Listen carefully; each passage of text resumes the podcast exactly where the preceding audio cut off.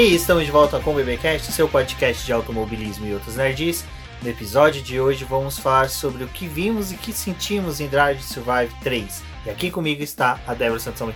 Mas só uma coisa, Débora, é meio feio falar, né? Dark Survive 3, né? Tinha que ser Dark Survive 3. Mas enfim, vamos lá, vamos seguir o bonde. Bom, falar em inglês, falar em português, né? Dirigir para sobreviver também não é muito bom. Então tá ótimo, gente. É isso aí. Ou DTS, que aí fica parecendo também uma doença sexualmente transmissível.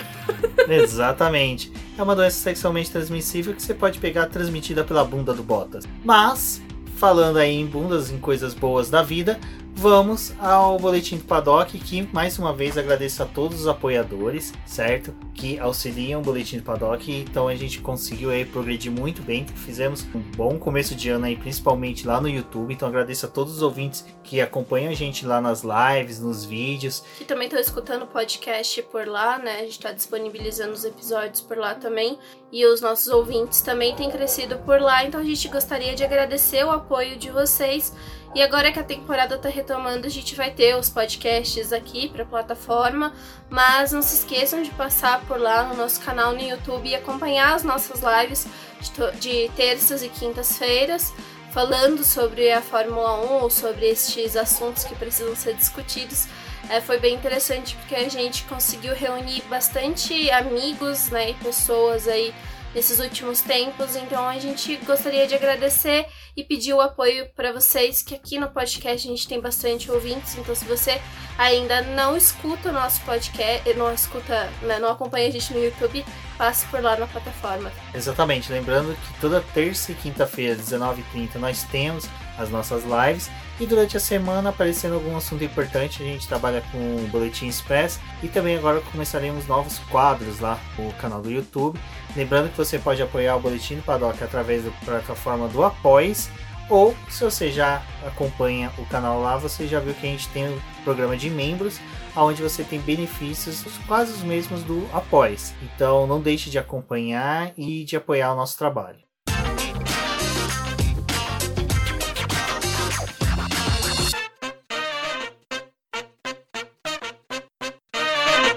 Bom, Débora, é, a temporada de Fórmula 1 praticamente parece que ela não começa mais na pré-temporada, né? Assim, pré-temporada é para as equipes e pilotos, mas para o fã, fã mesmo, parece que ele só começa realmente com a Fórmula 1 a partir ali do Dark Survive, quando ele é, é, é, quando a Netflix disponibiliza, né? Quando ela estreia na sexta-feira, a gente já vê o pessoal ir maratonando, discutindo tal, mas a gente só conseguiu assistir no final de semana que foi bacana, no final das contas. É, ali na primeira vez, quando a série saiu, a gente conseguiu maratonar tudo e já disponibilizar o podcast para vocês. A ideia era esse ano fazer algo meio parecido, apesar da gente não ter conseguido acompanhar é, logo que, a, que teve a estreia. Mas a gente teve vários problemas técnicos aqui em casa, principalmente ficamos sem internet. Então é por isso que a gente tá gravando esse podcast na madrugada de domingo para segunda-feira, que foi quando a gente conseguiu concluir, né, a série. Mas é isso mesmo, Rumis. Acho que começa muito pro pessoal é, com Drive to Survive, principalmente porque agora, né, eles acabam retomando o que aconteceu no campeonato anterior. Então deixa o pessoal meio com aquela mente fresca do que rolou já para poder começar a assistir a primeira corrida do ano, né? Drive to Survive ano passado foi uma coisa que acabou acalmando os fãs por um período de tempo porque a gente teve a pandemia, então saiu antes ali da prova da Austrália que a gente não teve e também o campeonato foi todo adiado, né, pro meio do ano. E a gente teve a série aí como companhia. Esse ano as coisas estão um pouco diferentes. A gente vai voltar a falar aí sobre alguns pontos de 2020 e mencionar aí nessa terceira temporada. Exato. Bom, é aquela coisa, né? As expectativas foram grandes. Para quem acompanha a gente lá nos, nas lives, a gente comentou, falou mais de uma vez da nossa expectativa. E esse podcast, ele é muito mais uma sequência já do nosso tradicional, como a Débora falou, análise, né? Pós é, assistir a temporada completa na Netflix. E agora a gente vai começar a falar, a gente vai falar de episódio por episódio. Mas antes eu queria saber da Débora, no geral, antes da gente falar, qual nota que você daria agora pro Netflix? Aqui, pela produção do, do da série. Eu daria um 7,5. Eu acho que ficou devendo várias coisas, assim. E nem é só pela minha expectativa de expectativas que a gente acabou criando ali com aquele é, episódio, mas coisas que eu acho que não me atenderam é, de certa forma, do que eu esperava em construção de história. Uma das coisas que acabou me incomodando muito foi a forma como a Netflix fez a narrativa dessa terceira temporada, muito parecida com o que aconteceu ali na segunda e eu já tinha ficado incomodada. Então a terceira né, voltou a puxar pelo mesmo lado. Então eu daria um 7,5, porque assim, ainda teve muitos pontos que foram legais, que foram bem abordados. Mas esse descontinho que eu tô dando aí para chegar aos 10 é porque eu gostei muito da primeira temporada, a segunda já não me agradou tanto, e a terceira foi. me agradou mais do que a segunda, mas ainda assim teve uns negócios aí que eu fiquei. Hum, por quê? Eu vou ser sincero, eu vou. Você deu 7,5, eu vou fechar com 8. Os dois pontos que ela perde é por causa da minha experiência com a temporada de 2020 do 1. Para mim foi uma das temporadas mais gostosas de assistir. Eu acho que por, pela disponibilidade que eu tive, por ter sido a primeira temporada em que eu tive muito mais tempo para assistir, reassistir momentos, analisar, até mesmo pelo trabalho que a gente fez no Boletim do Paddock, eu acho que esses dois pontos perdem por tudo aquilo que eu esperei da temporada, mas não foi entregue. Mas uma coisa que eu gosto de analisar e eu pelo menos ver no Dark Survive é a visão de uma pessoa que não acompanha a Fórmula 1. Eu uso de exemplo o George Clooney quando ele lançou um filme pela Netflix, ele falou que ele gosta de assistir Dark Survive sem conhecer Fórmula 1 e ele fica muito empolgado com a série ele conta os dias para a série estrear, porque ele gosta de assistir a série. Então, meu, o 8 vai ser um pouco mais do que o seu, meio ponto, mas é porque para um público que não é nós, ele entrega muito bem. Sabe, eu fico imaginando assim, pô, se eu não conhecesse a história do Bottas dentro da temporada, eu acho que aquele episódio do Bottas seria perfeito. Mas eu sei quem é o Bottas e como o Bottas é na Fórmula 1. Então, para mim, aquele episódio já não ficou tão bom. Mas pro cara que é a primeira vez que tá assistindo, pode pensar, pô, o cara, né, bateu de frente com o Lewis Hamilton, tal, venceu o Lewis Hamilton na, na Rússia. A gente sabe que não foi bem assim, mas para um, alguém que está chegando agora pode ser algo interessante. É, a gente tem que lembrar que a Netflix, acho que uma das coisas que ela se propôs a fazer, talvez desde a primeira temporada, foi dar vida aos personagens da Fórmula 1, né? Tirar um pouco do peso de ser só uma corrida. A gente começou. A gente não, né? Porque a gente acompanha a Fórmula 1, mas assim, de certa forma, eles começaram a apresentar os pilotos, os chefes de equipe, quem eles são, os medos que eles têm é, o realmente por que, que eles estão dirigindo para poder sobreviver, né? Aquele clichê da, da série. Mas é uma realidade, a gente tem, é, tem que olhar eles também como pessoas, né? Eu achei que talvez esse ano eles fossem focar até mais pelo fato da gente estar tá ali vivendo uma pandemia, né? Mostrar partes é, mais íntimas dos pilotos.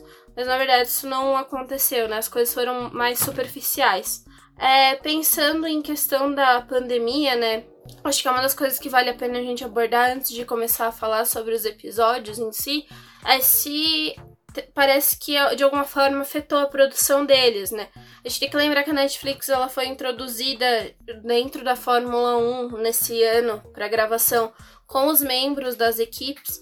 Então eles tinham que se vestir como os membros das equipes, né? E tá ali na contagem de pessoas que poderiam ir para o GP para poder filmar. Eu acho que esse ano teve muita imagem assim da fonte, corrida, mostrando mais como que foi as coisas na pista. É, tinha gravações deles, mas acho que tinha mais e essas coisas. E eles repetiam muita cena, né? É, tipo, porque cena... faltava, né? Tipo, cena para poder incorporar, acho que algumas coisas. É, faltava o cena sem incorporar. Não, pera. É, faltava realmente... É, a gente tinha repetições de cena, tipo, de piloto chegando na pista. Cara, teve umas três vezes que eles usaram a mesma cena de um determinado piloto, acho que era do, do Gasly, chegando. O Leclerc, por exemplo, a cena dele saindo do motorhome da Ferrari foi usado três vezes, a mesma cena dele descendo a escadinha. Então, assim, pra uma pessoa que maratona a série, pode ser que foi um pouco chato de ver. É, teve essas coisas, né? Acho que faltou um pouco de material para eles. Era uma coisa que a gente ficou um pouco em dúvida de como que eles dariam soluções para alguns casos. Até porque em alguns finais de semana eles estavam é, participando de uma certa equipe, não podiam, né?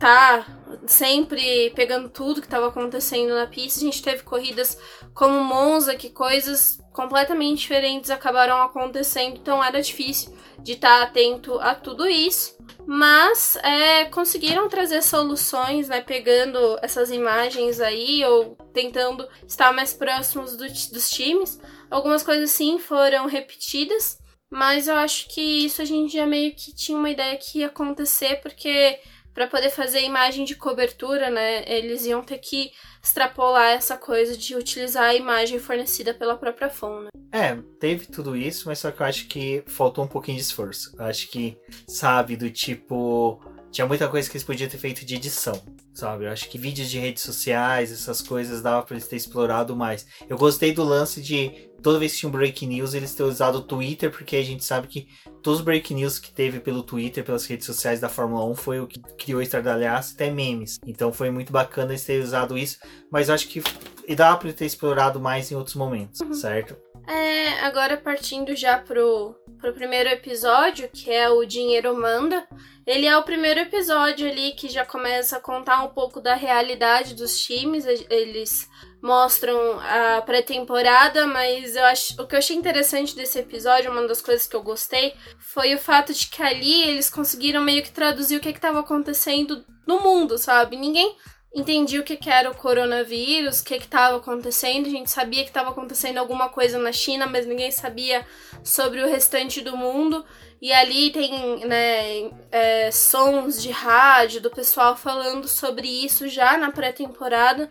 É, lembrando que o ano passado ele ia ser um pouco até acho que mais caótico, porque a temporada ia começar muito cedo, então eles estavam ali naquela coisa ainda de pegar esse começo da pandemia, onde ninguém sabia o que estava realmente acontecendo. Tanto que as primeiras imagens, eu acho que elas acabam sendo um pouco chocantes pra gente, pelo fato de que ali na pré-temporada tava todo mundo sem máscara, tava todo mundo muito junto, o pessoal tinha ido, né, é, jornalistas, coisas, teve ali as filmagens pra apresentação do Grid de 2020, e foi algo interessante.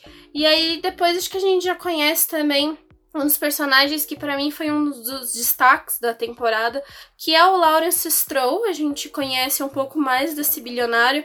É um cara que ano passado, é, assim, uma das coisas que acabou me fixando na cabeça sobre Lawrence Stroll, e depois isso é relatado também na série, foi aquele discurso que ele deu quando a Racing Point perde os 15 pontos, também é multada com dinheiro, que foi o release que a Racing Point tinha soltado num dia, das falas do Lawrence Stroll, né, falando que ele não ia permitir isso, que eles iam lutar, que aquilo estava errado, e depois a série acaba mostrando, mas ali a gente já começa a entender quem é o Lawrence Stroll. Acho que a Netflix pegou um ponto para mim que foi bem importante, que todo mundo se perguntava quem era o Lawrence Stroll. A gente sabe que é o cara bilionário, a gente sabe que é o cara que tem é, marca de roupa, a gente sabe que é o pai do Lance Stroll, ficou muito fixado que é o pai do Lance Stroll, e agora finalmente a gente entende quais são as opiniões dele, por que, que ele quis entrar no automobilismo, ele gosta muito do automobilismo, então acho que é, pegou um pouco e desmistificou quem ele era. É meio que assim, se numa temporada, né, que não tivesse acontecido muitas coisas loucas, aquele dono da Rich Energy, sabe? Se fosse o dono da Rich Energy, tipo, você pegar ele para ele narrar um começo de temporada, que também era um cara enigmático, era um, acho que é meio que mais ou menos isso.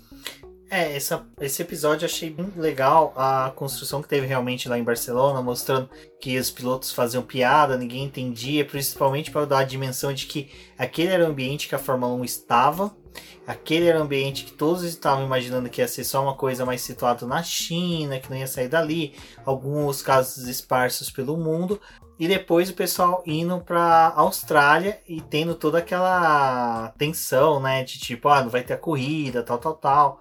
Uh, eu achei bem legal, principalmente porque os próprios pilotos, os membros das equipes fazem brincadeira.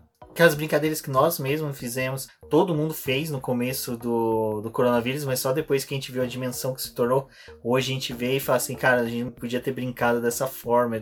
É uma é coisa. Tão errado, é tão né? errado, né? Então, achei bem legal esse ponto, de ter explorado isso. Mas o, o, o, a questão do Lawrence Stroll é uma coisa que eu acabei de twittar agora com o Bruno, um dos ouvintes do BBcast, lá do podcast F1 Brasil. Já chamei ele para estar tá na live aí de terça. Se ouviram, a gente vai fazer uma também comentando com as meninas sobre Dark Survive.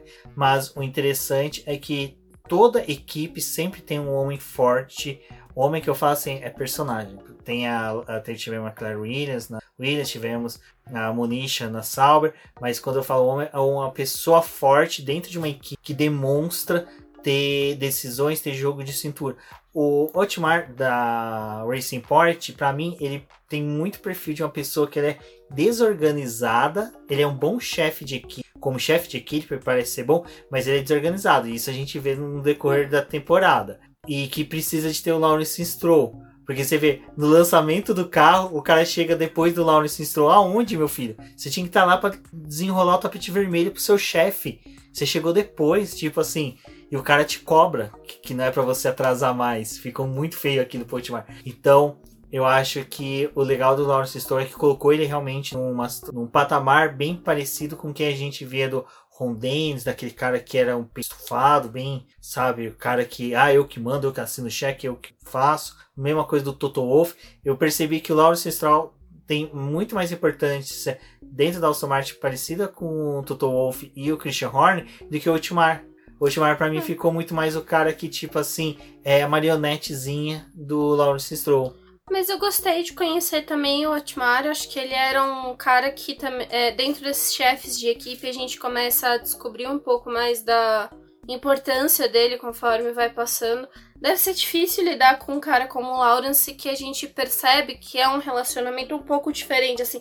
Acho que talvez ele tenha um pouco mais, mais de conversa. Diferente do que acontece ali com o Dini Haas e com o Gunter, que o, o Gunter ele fica muito à frente, né, do, do time, né? E o, e o, e o Dini Haas, depois ele começa até, né, a atribuir, tipo, ah, você vai lá fechar um negócio com um patrocinador nosso, não sei o quê. E aí, tipo, tem esse jogo, né? Mas o Lawrence, acho que agora cada vez mais ele deve estar mais presente na Fórmula 1. É que ele era também um personagem bem enigmático, né? Ele aparecia, em alguns GPs, chamava muita atenção quando ele aparecia, mas ali mostra realmente a importância dele, né? Em questão de dinheiro.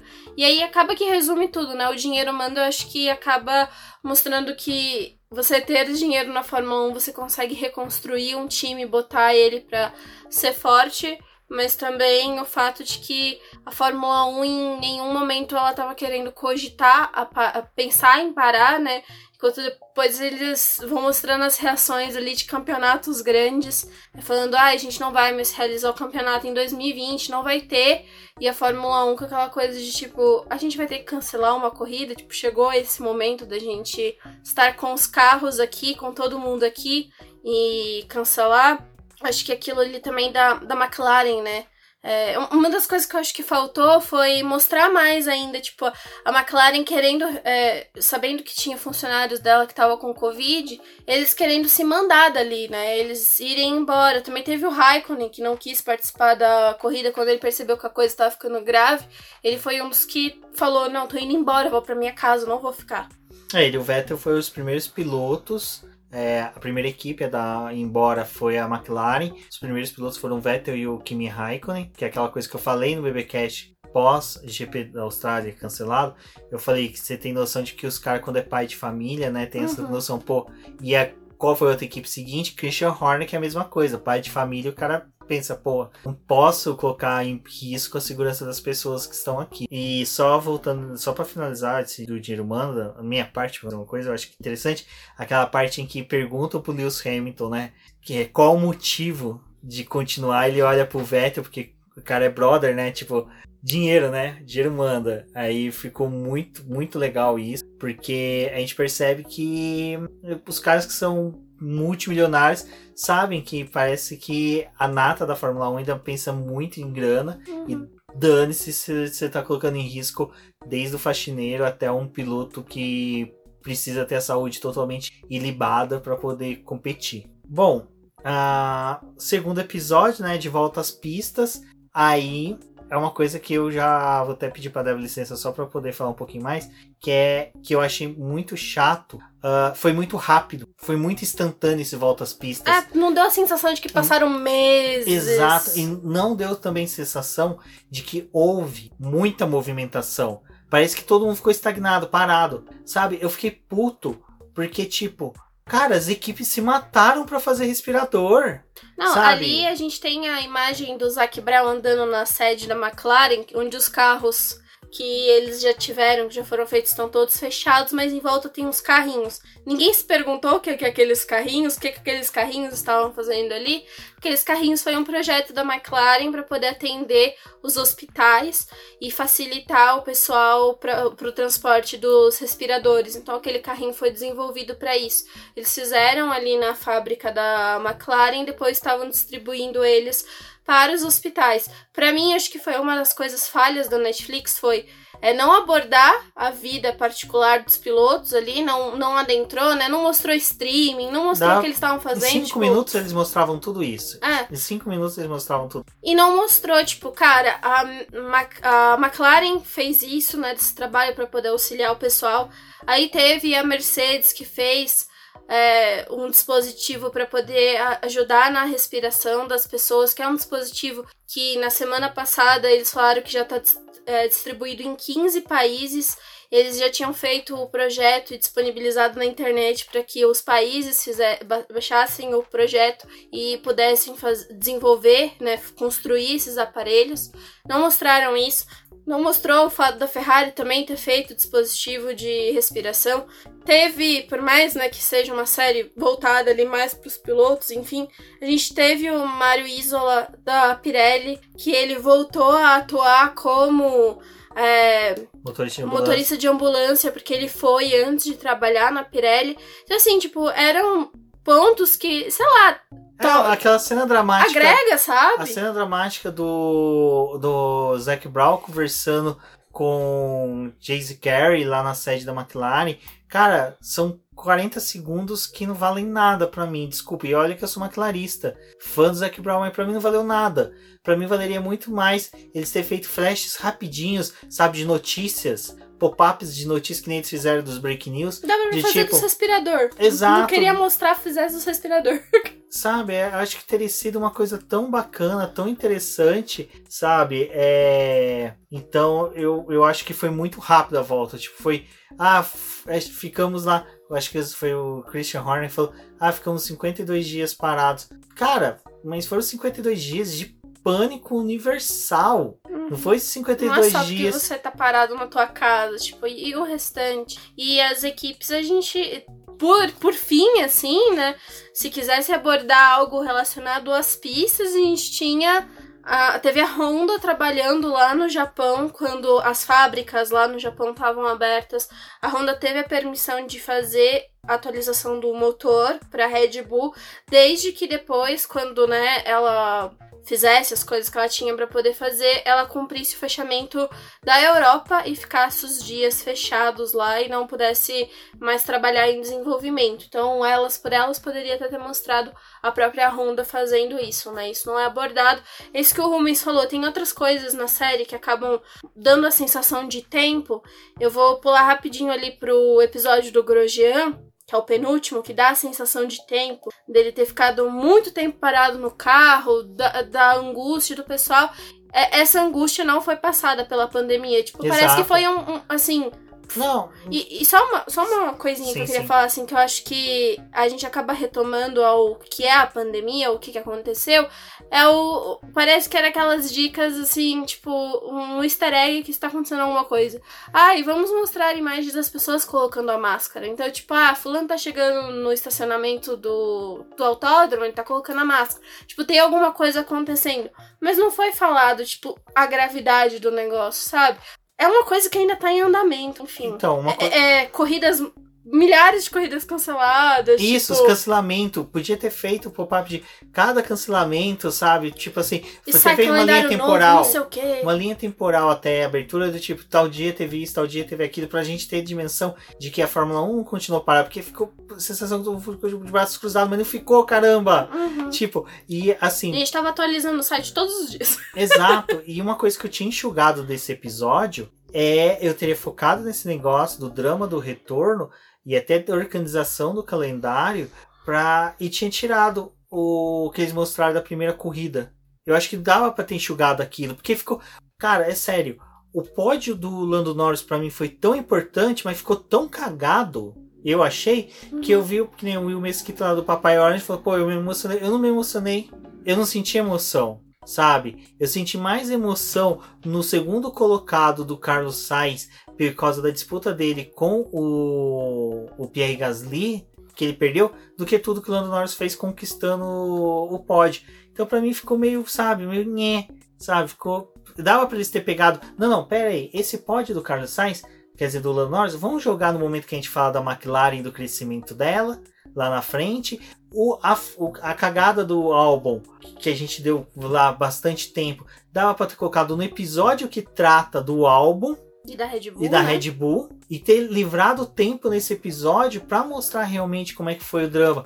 Cara, de você ir, ter protocolo de segurança. protocolo de segurança foi tão patético que eles não mostraram aquela cotonete que enfia no nariz e passou, passou na boca. Na boca. Tipo, eu falei, caralho, velho, é sério que é isso? Tipo, mano, dá um tempo, faz uma coisinha. Então, ah, vocês vão perceber que até o sétimo episódio a gente vai descer muita linha na Netflix. Que pra mim o que pareceu foi o seguinte: eles escreveram roteiros e Foram fixaram. fazendo checklist, né? Não, tipo, aqui a gente e, tem e isso. e se aqui. fecharam nesses roteiros Não. e não quiseram ter abertura pra imaginação ou pra criatividade. Ah, o roteiro já tá fechado nisso, vai ficar nisso. Ficou parecendo novela da Manuel Carlos, em que ele fazia um roteiro no começo, depois ele começava a ver a opinião pública e ia mudando no final. Então, pra mim, esse primeiro episódio ficou muito zoado pra caramba. Netflix, da primeiro próxima não, vez- segundo episódio. Pe- Peça um consultor aqui do BP, que a gente tem vários consultores que podem te ajudar a contar a história.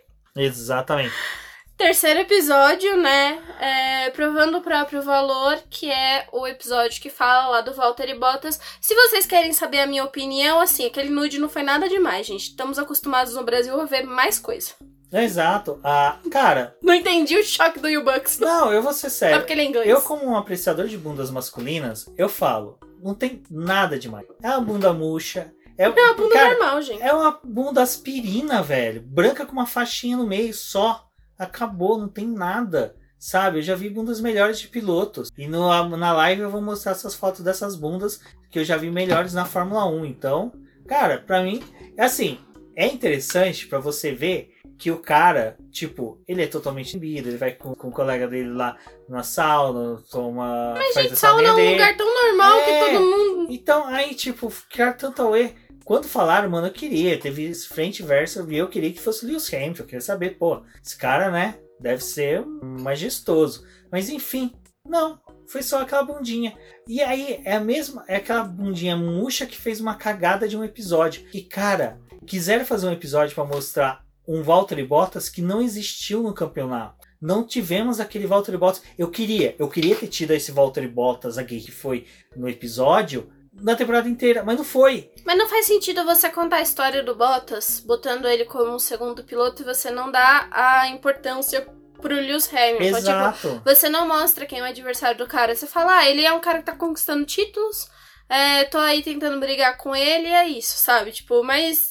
E o tamanho do Não, Lewis Hamilton, querem- sabe? O que, que ele fez? Por, por que, que ele é o seu maior adversário? Porque o que dá a entender só na, no, no episódio que, tipo assim, ah, o seu maior rival é o seu companheiro de equipe. Isso todo mundo que acompanha a Fórmula 1 já sabe, sabe? Você, teu rival é o teu companheiro de equipe. Na- nada de especial aí no, no universo, né? E sobre o Bottas é isso, tipo, cara, não adianta você dar importância para o segundo piloto, contar todo o dilema dele, se você não fala quem é o Hamilton, se você não explica direito quem é o Hamilton, o que que ele fez na categoria, né? Tipo, o que que ele tá- se propôs ali, não, não tem, sabe? Então fica meio perdido, tipo, você ter 30 minutos de botas. Não, e outra coisa, nesse episódio eles querem colocar que o, o Lewis Hamilton vai atingir a 91 vitória, né? Pra se igualar a Michael Schumacher. Tá, se eu sou um cara que nem o George Clooney, imagina que eu sou o George Clooney, porque o George Clooney é como eu, gosta de um bom café. Eu tô lá tomando meu cafezinho, meu Nespresso assim na temporada. Nunca assisti Fórmula 1, não sei o que acontece na Fórmula 1. Falo, ele vai atingir 91 vitórias igual a Michael Schumacher. Quem é Michael Schumacher? Sabe? Eu teria colocado um- umas imagens ali do Michael Schumacher, tipo, ganhando vitórias, conseguindo vitórias, dando soco no ar, sabe? Ultrapassando, dando soco no Senna. Fórmula 1 fez um negócio muito da hora uns tempos atrás. Acho que foi na do Hamilton. Eu não lembro qual. Acho que foi no número de vitórias do Hamilton. Que eles pegam, tipo, todas as vitórias do Hamilton Sim. faz, tipo, um, um giro, assim, tipo, do que, que são as vitórias do Hamilton. Dá pra ter feito isso com o Schumacher. Então, fazer isso com o Schumacher, divide a tela. Vitória de cada uma. Tá, tá, tá, tá, tá, tá, tá, tá mostrando vi- primeira do Schumacher, primeira do Hamilton, segunda do Schumacher, segunda do Hamilton. Sabe, tipo, umas coisas piscadinha assim. de um segundo, Cara, sabe? Tipo, Não, e, e nisso, pegando o depoimento de alguém falando, do Toto Wolff, falando da importância da 21 vitória do Schumacher Hamilton. guiou pela Mercedes. exato, do Mick Schumacher. Virava pro Mick, Mick, tem como você falar da importância que é essa marca do teu pai? Como é você. Não. Aí você não engrandece o Lewis Hamilton, você coloca que o. Não engrandeceu Valtteri- nem a, a Mercedes em si, né? Tipo, Não. também não mostra a grandeza do Sim, que é a mas Mercedes. aí você coloca que o Valtteri Bottas bateu o Lewis Hamilton numa prova em que o Lewis Hamilton foi punido, certo? Que de certa forma eu concordo com a punição, eu, desculpa. Desculpa, Rafa, mas eu concordo com o que ele fez é totalmente errado. Mas, é, cara, ele não superou o companheiro.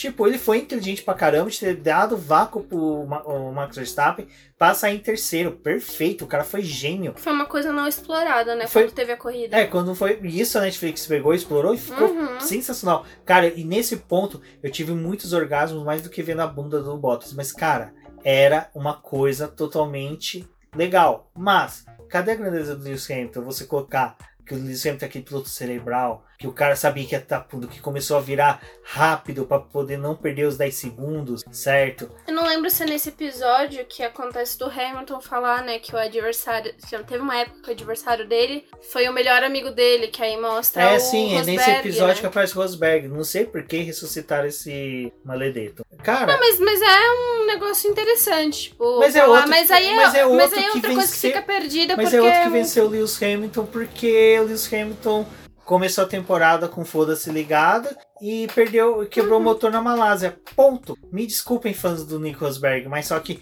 se o Lewis Hamilton tivesse começado a temporada com foco e tivesse quebrado o motor na Malásia, o Rosberg estava até hoje na Fórmula 1 chafurdando, tentando um título. Ai, gente, minha maior mágoa que eu tenho é do Rosberg, aquele título de 2016, porque eu era fã do E cara. cara E ele me destruiu pelo fato dele não ter ficado e defendido o título é, não dele, defendeu sabe? o Então, título. tipo, o título, pra ali a mim, minha admiração pelo Rosberg acabou. Pra vocês terem uma ideia, eu não lembro. Tem vezes que eu não lembro que o Rosberg ganhou o título. Sabe? Pra, É meio mim, queimado pra minha cabeça, é 2014 até hoje o Lewis Hamilton vencendo. Hum, Sabe? É uma coisa totalmente aleatória. Enfim. Então. Perdeu tempo ali com o Rosberg, mostrando videozinho do Rosberg lá atrás com os Hamilton, tomando pau do Lewis Hamilton desde criança. Então não, foi legal. o Ah. outro episódio, né? Acho que já pulando Parece pro próximo. início de petição de divórcio. Precisamos falar sobre a Ferrari. Não, é o. Ah, não, desculpa. É o provando o próprio valor. Ah, não, é o precisamos falar sobre a Ferrari. Ah, a Ferrari é tão esquecida no churrasco, né? Que a gente não lembra. Exato, né? É, precisamos falar sobre a Ferrari. Precisamos Não, falar esse, mesmo. Esse, peraí. A gente falou que a gente ia descer a lenha em todos. Esse, Esse foi episódio foi interessante. muito bom por causa Dos do olhares Vettel. do Vettel. O Vettel foi foda. Cara, desculpa, gente. Bate palma. Bate palma pro Vettel. Puta que pariu. Ou, aque, aquele momento em que ele pega. Ai, vocês não podem mexer no celular, tal, tal, tal. Aí o, o Leclerc reclama. Aí o Vettel vira. Depois de 10 anos, você entende isso. Tipo assim, Uhum. pro cara. Mano, você ainda é um moleque. Eu já manjo do Paranauê. E depois ele. Do momento do anúncio, né? Ai, eu acho que A Vettel, Silvia você. tá conversando com eles, né? Falando com eles, e aí é, eles falam, né? Ai, teve o, o seu anúncio que foi bem no GP, que Ferrari tava completando os mil GP. Então era tipo um fim de semana que as coisas eram voltadas tudo pra Ferrari, né? E aí tem a quebra com o anúncio do Vettel indo pra Aston Martin. Aí a Silvia fala, ai, mas você. É. É, isso daí veio por causa do anúncio do Pérez do outro dia, né? E ele, aham, e aí ele dá uma olhadinha de canto de olho assim, tipo, não. Não, não, ele fez que nem o Didi Mocó, né? Debaixo da mesa ele tava com o pezinho fazendo nananina, não. Mas, cara, Gente, é- eu só tô falando que é Silvia porque eu sei o nome dela, tá bom? cê- não é porque você é parça dela, Débora, Sou parça dela. que você pode ficar falando o nome da Silvia. Mas, cara, foi muito legal. Assim, a Ferrari tinha que ter agradecido ao Vettel. Porque aquela festa de mil GPs foi ridícula. Foi Nossa. estúpida demais, sabe? Por favor, não se atrasem, pilotos. Vocês têm que chegar no horário. Temos pessoas importantes para receber. Eu só se o Vettel falasse, bom, se vocês me derem um bom carro, eu chego no horário. Só faltava falar isso também pro pessoal rasgar o cu. Mas. Não, Aí você não pode fazer piadas, porque Ai, depois cara. daquele GP a gente não Mano, pode quem fazer que, é aquele, piadas. quem que era aquele cara, velho? Puta merda, parecia pizzaiolo de zona, velho. Puta cara, corta gozo do caramba. Ai, é. Você não pode fazer piada. Tipo, o Vettel. Mano, o cara fala que não pode fazer piada pro Vettel. O Vettel é o maior piadista da Fórmula 1. Pior, cara, sempre Cara, fazer uma coisa. O Vettel e o Aliri Toledo, a 80 km com a Ferrari, o Vettel chega na frente em piadas. Se você não entende quem que é Ari Toledo, se você sabe quem que é Ari Toledo, você tá na- no grupo de risco do Covid, pra você ter uma ideia. Então, cara, foi assim, muito foda. O Vettel, cara, o Vettel, ele merecia um acréscimo de 10% no pagamento pela Netflix pelos próximos 20 anos, porque, mano, Ah, e ele também ele falando. o Leclerc da roupa. Ai, o Leclerc, é o fã, Ah, o junta Leclerc esse patrocinador quando você aqui. vai ter, quando você vai ter essa linha de roupa? Ah, então vai demorar muito. O Vettel, não vai demorar muito nada não, e tem esse patrocinador aqui, ó, que não tá deixando. Eu não poderia falar, mas como eu vou sair no final do ano? Mano, aquilo ali, cara. Olha, Ele falando também. Eu fiquei esperando, esperançosa, né? Aquela pessoa que achou que ia ter o 11 primeiro episódio, ia ser um episódio só do Vettel, né? Já que fizeram um do Bottas, deveriam ter feito um do Vettel. Mas é, ele falando, ai, agora eu posso falar também. Tipo, posso falar o que que vai ser? Esse ano vai ter do Vettel. ah, Por causa ano que o. Vettel vai ter a história que foi do Gasly. Que o Gasly saiu de uma equipe toda zoado. Então eu acho que na quarta temporada vai ter um episódio do Vettel e do Pérez mostrando os dois, sabe? Meio... Não, Poderia é, fazer- provavelmente vai Aí que ter, tá. né? Porque a Dá pra você fazer episódio, abre. dá pra você fazer episódios intercalados Uhum. de duas personagens, não precisa fazer um só do Bottas, gente. Puta merda. Já entendemos quem é o Bottas Netflix. Próximo episódio, por favor. Se era pra mostrar bunda, velho, mostrava, sei lá, de qualquer um outro. Gente, rompimento. É praticamente caso de família, né? E pra mim, é, é- Esse episódio só tem uma coisa que é muito, muito boa. que é a cara de abandono do Cyril Abitebu. Coitado, Cara, eu fiquei gente. eu dele. nunca vi uma pessoa Eu tão fiquei triste. com dó do, do Abitebu, porque, cara, ele falando, ah, queria... Não, foi Ricardo foi embora. Cara, mal sabia ele que ia ter mais desempregado o ano. Mas aí, esse, esse episódio até que assim, cara, Não sei se ele terminou desempregado, se ele resolveu sair, porque ele não ia ter mais o Ricardo. meio que pra, pra mostrar o desespero da Ferrari, da Renault, eles misturaram a discussão do rompimento do Daniel Ricciardo com a Renault Os protestos com os Renault, protestos que foi um negócio contra... que aconteceu no começo do ano. É, com os protestos com o carro da Aston Martin, quer dizer, da Racing Point.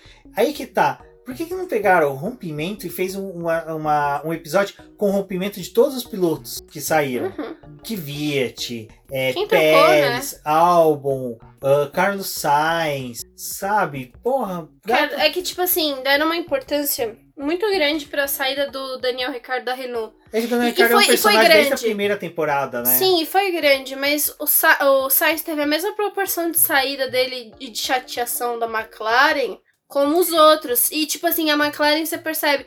Porque, pra mim, ficou uma coisa meio que, que clara que, assim, quando falam pro Zac Brown, ai, agora você vai ter que medir de falar certas coisas perto do Sainz, porque ele é o nosso adversário agora. Ele vai sair da equipe, ele não pode sair com tantas informações. E aí parece que o Zac, o Zac Brown dá uma bugada, tipo, por que a gente não vai falar pra ele, cara? Ele, ele é nosso Não, piloto, então, sabe? E isso é uma coisa que me incomodou nesse episódio, né, nesse momento que fala da McLaren, só a gente tá meio que adiantando, mas só para o pessoal entender, que eles quiseram mostrar que existia um conflito na Renault e existia um conflito na McLaren. Uhum, Mas na McLaren, eu não, cara, eu não percebi isso durante o ano. E não que, tinha. cara, eu até peço pra Denise, pra Sim, pro Will, pra galera que é papai, que assistiu, acompanhou bastante a McLaren ano que vem, ano passado, desculpa, ano que vem é só quem tem DeLorean. É, eu não vi esse negócio todo, sabe? Porra, cara, eu, eu criou um conflito. Parece, sabe, que as perguntas e as falas que foram trabalhadas do Lando Norris foi pra querer mostrar que tá, sabe, eles estão chateados. O Lando Norris, apesar, cara, que vocês, acompanham o BP, vocês sabem que eu tenho um pé atrás com ele. Eu acho que muitas vezes ele, é ele quer ser muito aquilo que querem moldar dele, sabe? Ele percebeu que a Netflix queria mostrar que existia um conflito dele com o Carlos Sainz, quis fazer, mas você percebeu que o Carlos Sainz não tinha esse conflito. Então, assim, quando vocês querem falar que existe um conflito entre pilotos, tem que ser os dois pilotos. Não um só, que daí eu quando um consigo só é ver, ranço. eu consigo ver claramente que o Norris já tem um conflito com o Ricardo, mas não pelo lado ruim, mas porque ele já considera o Daniel Ricardo como um adversário dele, do que com Mas ele tomar tinha pau. com o Sainz, sabe? Ele não tem isso com o Sainz. Mas o Lando Não, Norris não vai tomar pau do Richard, ah, não tem essa. Vai, vai, só de raiva que eu tô dele. Ah, mas enfim, Então, aí é aquela coisa, né? Eles voltam pro lance do protesto da Renault, que da, da Renault contra a Racing Point. Também era algo que poderia talvez ter nunca hora que a contado Claire antes. Williams aparece. É, também não. Ai, não mencionam em nenhum momento que a, Williams foi vendida. Não, isso que tá, não cara. teve uma notinha de rodapé falando assim: a Williams foi comprada pela Dora Tucano. Então, isso, que, isso, isso daí é uma coisa que dava de rompimento também. Ah. O rompimento da família Frank Williams, da, dos Williams, com a Fórmula 1. Eu acho que o rompimento deles foi muito maior. Tipo, cara, você tá falando de uma equipe que tá há 40 anos na Fórmula 1. A Fórmula 1 tem 70 anos. Eles estão aí há mais ou menos dois terços do tempo. Vocês cagam pra eles. E era uma equipe que tinha um certo destaque nas outras temporadas, né? Não foi Sim. abordada. E, e- então, é isso. Sabe, parece que eles. Ah, a gente falou da Williams no- na primeira temporada, foda-se, daqui pra frente A gente gente vai falar apresentou a. Williams, por isso que eu acho que a Alfa Romeo, eu já estou contente com o que eu vi da Alfa Romeo, porque ela não aparece mais. É, exato. Então. Fico contente com a Alfa Romeo aí. Mas isso do rompimento eu achei que dava pra ter trabalhado isso. Fala o rompimento de todos que se separaram, divorciaram, O que aconteceu? abandonaram os lares. E Cara, tem, tem uma figura pra mim nesse negócio de um episódio que fala sobre a Renault, que a gente Ah. tá aí no final já, a gente tá, tipo assim, abordando coisas que estão acontecendo, né? Mas ainda, assim, a gente teve uma temporada inteira com uma figura assombrando depois da saída do Daniel Ricardo, que é quando ele, o Cyril Abitebu decide trazer o Fernando Alonso de volta, né? O Abitebu que teve esse, essa ideia, né, de trazer o Fernando Alonso. cara, esse Cara, Fernando não Alonso- tem o Alonso Fernando Alonso. Pediu pra demitir ele. Não, é. Não tem o Fernando Alonso, tipo, ai, o Daniel Ricardo saiu e a gente vai ficar sem piloto, sabe? A gente tem um Cara, poder... mano, tinha que ter Cadê o feito. Fernando Alonso, Sabe, que- sabe no final da temporada, que eles sempre entrevistam um piloto que vai começar. Dessa vez eles- também não teve. Não, eles poderiam ter entrevistado todos, só entrevistaram o Mick Schumacher. Mas poderiam ter entrevistado o Mazepin, eu sei que o pessoal odeia, mas o cara vai estar lá. Tinha que ter entrevistado o Fernando Alonso. Tipo, cara, é o Tsunoda Fernando também Alonso, passou o batido. Tsunoda. Então ficou muito. Cara, ficou muito cagadinho esse ponto. Acho que a pós-produção ficou muito cagada. É, faltou, faltou uns retoques Faltou um ali. esmero, faltou um esmero da galera. Mas só uma coisa, pode É- falar. Não, pode ir, que eu ia já pular pro próximo. Mas uma coisa que eu achei bem interessante nessa temporada, e nisso eu achei muito sensacional, eles intercalar o Will Buston com a Jenny Go, sabe? Achei muito top e sem zoeira. Diminuem o, o Will Buston e coloca a Jenny. Eu gostei do Will Buston. Ele é muito bom para explicar as relações piloto, equipe Fórmula 1. Situando cada personagem, cada equipe orbitando a Fórmula 1. Ele situa muito bem essas coisas. A Jenny, ela conseguiu explicar fatos e fatores Uhum. na Fórmula 1 e personalidades de cada um muito bem. Então, cara, ela mandou muito É, é bem. que o Will ele fica muito emocionado com umas coisas que ele fala às vezes. É que o Will, eu acho que eu- a Jenny também tá bastante tempo na Fórmula 1, mas eu acho que a Jenny ela consegue segurar mais aquele relacionamento que ela tem com os pilotos do que o Will. O Will Buss, eu acho que por ele já ser meio brother dos pilotos, ele ainda consegue, sabe, expressar, ele expressa um pouco mais o que ele tá sentindo. Ela não. E ela fala com um sorriso na cara. Uhum. Tipo, com contentamento de passar aquela explicação. O Will Buston não, o Will Buston você já vê que é. Mas eu achei legal. Ficou bem equilibrado o trabalho dos dois ali. Muito bacana. E eu quero ver ela bastante na, na F1 TV. Sério. Porque eu acho que seria bem bacana ela ter participações. É que é a, é a Tenant que faz as matérias. Bom, e agora o próximo episódio. É o retorno, que é o episódio lá que eles voltam a tratar sobre Monza depois de terem gastado muita coisa de Monza ali com a Ferrari, né? Contando os dilemas da Ferrari. E aí eles voltam pra essa corrida e aí abordam de novo o tema do Gasly, que é fazendo meio que uma retomada do que aconteceu na carreira dele, é, o fato dele ter voltado para AlphaTauri e aí sim ele ter entregado todo o desempenho que era esperado dele no, do que ele não conseguiu entregar quando ele tava na Red Bull. É um episódio muito bonito, acho que é um dos episódios que, assim, é, dentro desses que a gente fez crítica, é um que nem merece tanta crítica. Ele foi bem contado, mas, é, de novo, né, foi focado mais em um personagem. Então, mas aí que tá.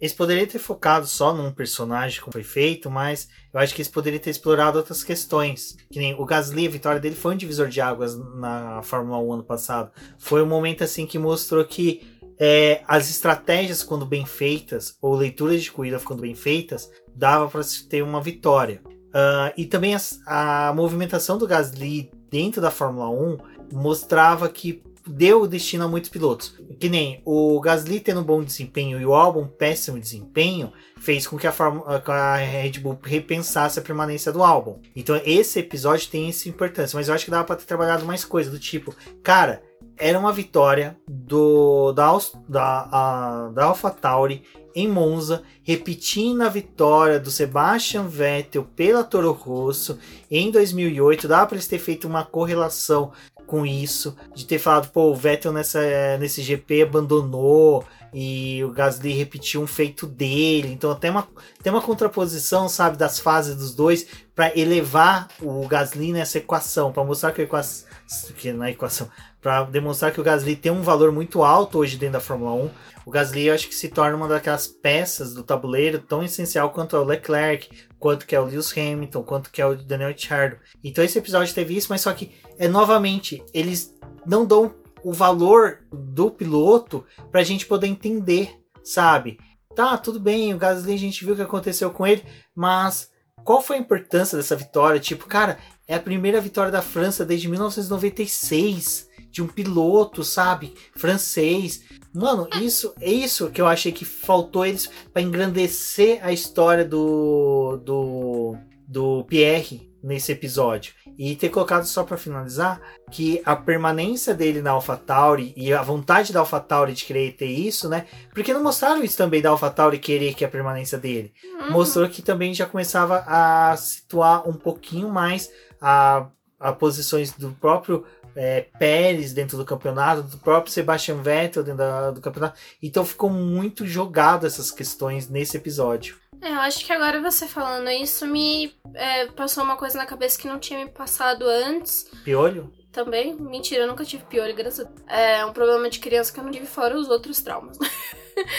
Mas eu acho que tem uma coisa importante aí da Netflix, é que eu acho que talvez eles não passam conhecimento de história, tipo, não, não tem uma exploração da história de 70 anos de Fórmula 1. E aí não é aquela coisa para poder atender, né, só quem quem tá acompanhando, assim, sabe? Tipo, não é que nem aquela coisa de fãs de Doctor Who que Putz, você tem tipo 2005, né, que teve a retomada ali do, da, da, de Doctor Who, mas teve um passado todo atrás. E aí, tipo, durante a série eles fazem aquela coisa de, ah, estamos fazendo coisas novas para as pessoas que estão chegando, mas a gente tem um agradinho ali pro pessoal que é mantendo personagens icônicos da série, mostrando a importância deles dentro da série. Tipo, a Netflix ainda não conseguiu chegar nisso. E aí, agora que você falou isso, só, tem uma coisa que eu que me passou pela cabeça é o fato de você não mostrar a história da Fórmula 1 quando você não menciona o Schumacher ali naquele episódio do, do Bottas e trazer um pouco dessa história da Fórmula 1. E nesse também não teve o resgate da história e da importância do, da vitória, né, do Pierre Gasly, também com essa conexão do que foi o Vettel para Toro Rosso, né? E também por aquele período, tipo, não tem um resgate de história, não tem esse negócio, tipo, não tem um, uma passadinha ali no, no fã, né? Porque apesar é, é uma coisa muito interessante, porque o pessoal hoje fala, a, a Drive Survive não é um, um, um documentário sobre a temporada de Fórmula 1. Mas ali, quando eles venderam a primeira temporada, eles venderam como uma série documental. Então, tipo assim, tem algumas coisas que você pode resgatar um pouquinho ali da história, sabe? É só olhar o perfil da Fórmula 1 durante o fim de semana, ela te conta nisso, o que tá Nisso, eu lembro da primeira temporada em que eles foram falar da importância do Charles Leclerc na Fórmula 1, né, dele ter tido o vínculo com Jules Bianchi, de como perdas de morte de pilotos, do Senna eles trataram, que cara, não precisava falar do Senna, mas falaram a questão do Jules Bianchi, então eles souberam usar a história naquela época. sabe? Eles souberam utilizar esses fatores. E agora não. Só um adendo, vocês estão ouvindo muito barulho de, de motos, coisas. Isso é lockdown em São Paulo, na periferia de São Paulo. É você tá já uma e meia da manhã, de domingo para segunda, com motos andando pelas ruas, porque tá cheio de baile funk, cheio de baile nas comunidades aqui. E a gente fica nessa realidade de que não adianta ter lockdown se não tiver consciência do público. Então, pessoal, fique em casa enquanto que vocês puderem. E quem puder evitar festas como esta, por favor, evite. Mas, enfim, é, eu acho que é, nessa questão de história, eu acho que teve um momento que eles souberam contar a história de um personagem que tá na Fórmula 1 e faz muita diferença. E eu não pensei que eles iam fazer isso com ele, que foi do Christian Horner. Falar uhum. dele, mas aí foi a partir de quem? Do Toto Wolff. Ah. O Toto Wolff foi muito inteligente, porque ele percebe que a Red Bull está crescendo, a Red Bull é a atual adversária da Mercedes, vai ser forte nos, nos anos seguintes, que é aquela coisa que eu já vinha falando no BBcast do Hamilton avisar, olha, eles estão chegando, eles estão chegando. Foi o Toto Wolff elevar o Christian Horner em toda essa discussão. Que ele fala, ó, Christian Horner tá aqui há muito tempo, ele chegou novo, é um nome forte, ele é expressivo na Fórmula 1 e ele já ganhou quatro campeonatos seguidos e comanda uma equipe fortíssima. Então, ou seja, o, o Toto Wolff, para dar importância a ele e a equipe dele, ele leva a Red Bull e o Christian Horner. Uhum. Até falando, ah, o Christian Horner fica criando essas tretinhas aí, mas você percebe que o Christian Horner ele faz aquilo para sentir o adversário para que se ele faz uma coisinha daquela e o cara sente, ele, opa, tem coisa aí. Então é, é bem complicado é, eles não saberem usar as histórias das outras pessoas. O próprio Toto Wolff tem uma história bacana na Fórmula 1, mas é uma história tão de bastidor que eles poderiam ter, às vezes, ter trazido isso à tona em alguns momentos. E, gente, não adianta falar, eles têm pouco tempo. Desculpa, eles tinham muito tempo. Muito tempo mesmo. Eles perderam muito tempo com flashes idiotas de imagem, flashes de ah, hoje vamos falar do GP da Áustria. Me mostra o paddock e os box de Silverstone. Mano, isso me aborrece demais. Isso é chamar o público de, da Fórmula 1 de burro. E isso me irritou muito. Então, eles perdiam tempo mostrando o, o Gunter na hora que ele sai batendo pé em Silverstone, quando tem o acidente do Magnussen.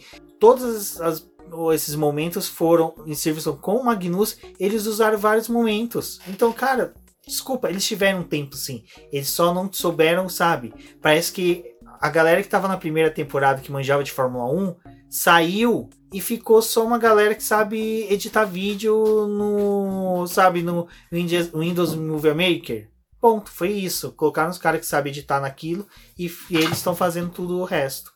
É, eu acho que dessa história do Gasly, o, uma das imagens que é bem interessante dele é dali no em Spa, ele indo levar o buquê de flor, né? Ele indo até a, onde teve a batida do Anthony Robert e fala, né, que eles eram muito amigos, que esse também foi um dos traumas que o Gasly sofreu, que ele teve que lidar com o rebaixamento dele para Toro Rosso e aí depois teve o fato do amigo dele ter falecido, então foi uma das coisas que acabou mexendo com ele, né? Durante aquele fim de semana a gente teve várias homenagens prestadas pro Antoni, de outros amigos dele também ali do paddock, mas isso também não foi mostrado pela, pela Netflix, né? Só foi focado realmente no Gasly. Esse episódio do Gunter, que é a escolha difícil do Gunter, é, para mim ele até se justifica pelo quê? Desde a primeira temporada, a Netflix deu muita importância, muita visibilidade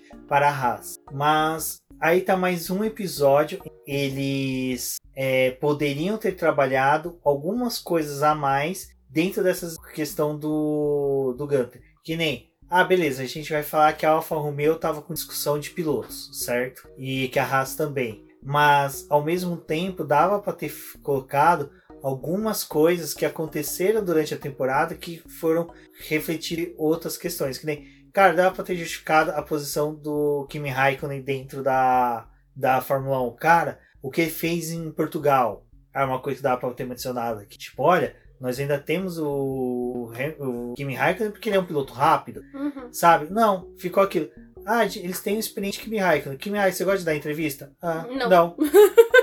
Cara, aquilo ali é uma coisa geral, todo mundo já conhece do Kimi Raikkonen, não precisa colocar novamente. Pra mim ficou tão babaca que poderia ter excluído. É, se alguém vê ali, só pensa que Raikkonen é muito babaca, né? Tipo, porque É. o Raikkonen não é nada, nada além disso. E, cara, o cara tá aí com mais de 40 anos correndo e tendo uma vaga garantida na, na Alfa Romeo, porque ali eles contam, né, o dilema da, da Haas é, optando por não ficar com os dois pilotos, já era uma ideia que eles estavam tendo, mas eles precisando olhar pro grid para quem eles iam contratar, né?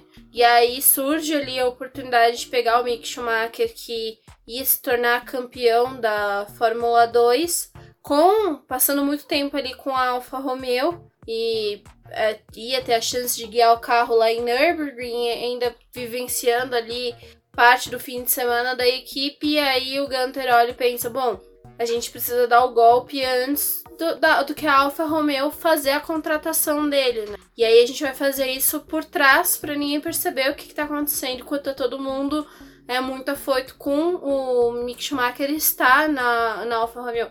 Mas aí não, não tem, tipo, não mostra uma escolha, assim, tipo, do Frederic Visser é, optando pelo Raikkonen, até por causa da história que o Raikkonen tem ali, não com a Alfa Romeo, mas com a Sauber, né? E o Fred tá lá já, Fred, o meu amigo, já tá lá e ele gosta da forma como o Raikkonen trabalha, ele vê o potencial do Raikkonen, por isso preferiu é, manter ele. E ali a gente eles acabam mostrando finalmente a Alfa Romeo, né? Porque aí mostram que, que tem 10 equipes no grid. Muito obrigada, Netflix, pelo mimo de colocar a Alfa Romeo. Mas eles também mostram o Giovinazzi e eles começam a mostrar, né? Ah, que o Giovinazzi ele é um piloto que ele tá ameaçado dentro da equipe pela entrega. Meu, tipo, acho que foi o pior ano pra você colocar esse negócio de ameaça dele, porque ano passado ele tava muito mais ameaçado do que esse ano, né? Ano passado, ano passado em 2019, que ele é, teve várias corridas ruins, o Raikkonen entregando, teve a questão da pontuação, se era pra poder mostrar alguma coisa, tipo, 2019 servia muito mais do que em 2020, onde os dois conquistaram a mesma quantidade de pontos e fizeram corridas, né, tipo, em questão de disputa em pista, em largada, assim, eles foram dois pilotos bem interessantes, mas, sei lá, é, colocar essa posição do Giovinazzi, tipo, muito ameaçado, ou tentar puxar falas do Frederic de tipo, ah, a gente nem queria esse garoto aqui, é meio, hum.